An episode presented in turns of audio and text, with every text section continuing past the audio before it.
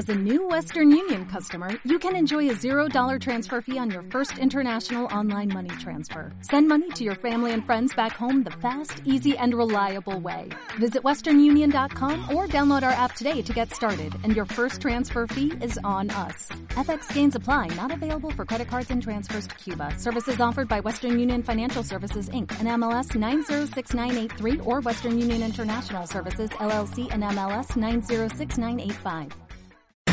Entre números con Soraya Pérez.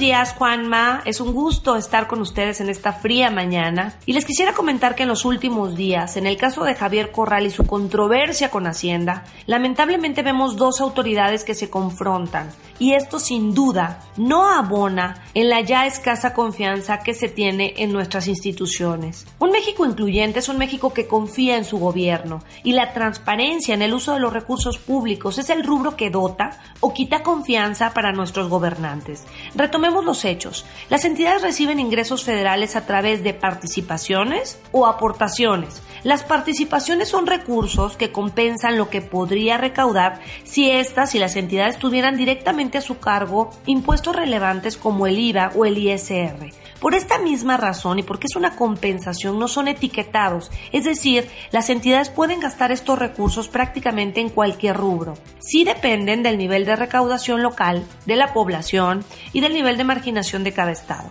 Por otro lado, las aportaciones que les transfieren el gobierno federal a las entidades son recursos etiquetados, no se pueden usar para otra cosa más que para temas específicos como educación, salud o infraestructura.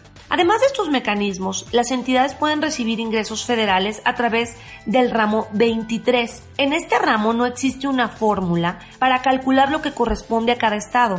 En realidad es un apoyo que pueden recibir a través de algún convenio, dependiendo de la disponibilidad presupuestal en el año.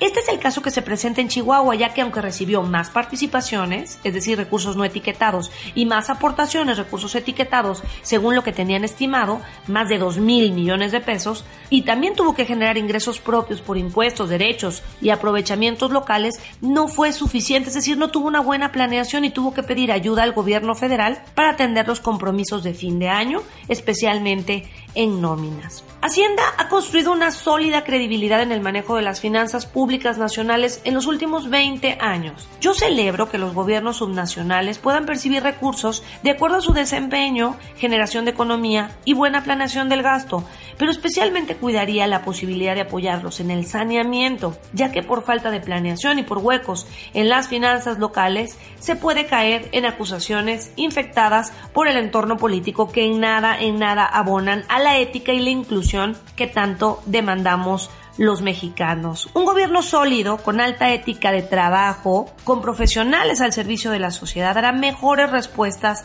a la población, al resultado e incluso a los errores que puedan cometerse dentro del gobierno. Esa sana correlación entre gobernantes y gobernados es inclusión y esa de nuevo debe ser la aspiración de nuestro gobierno. Hasta aquí mi comentario y espero los suyos en nuestras redes sociales de Twitter, arroba Pérez Oraya. Hasta la próxima.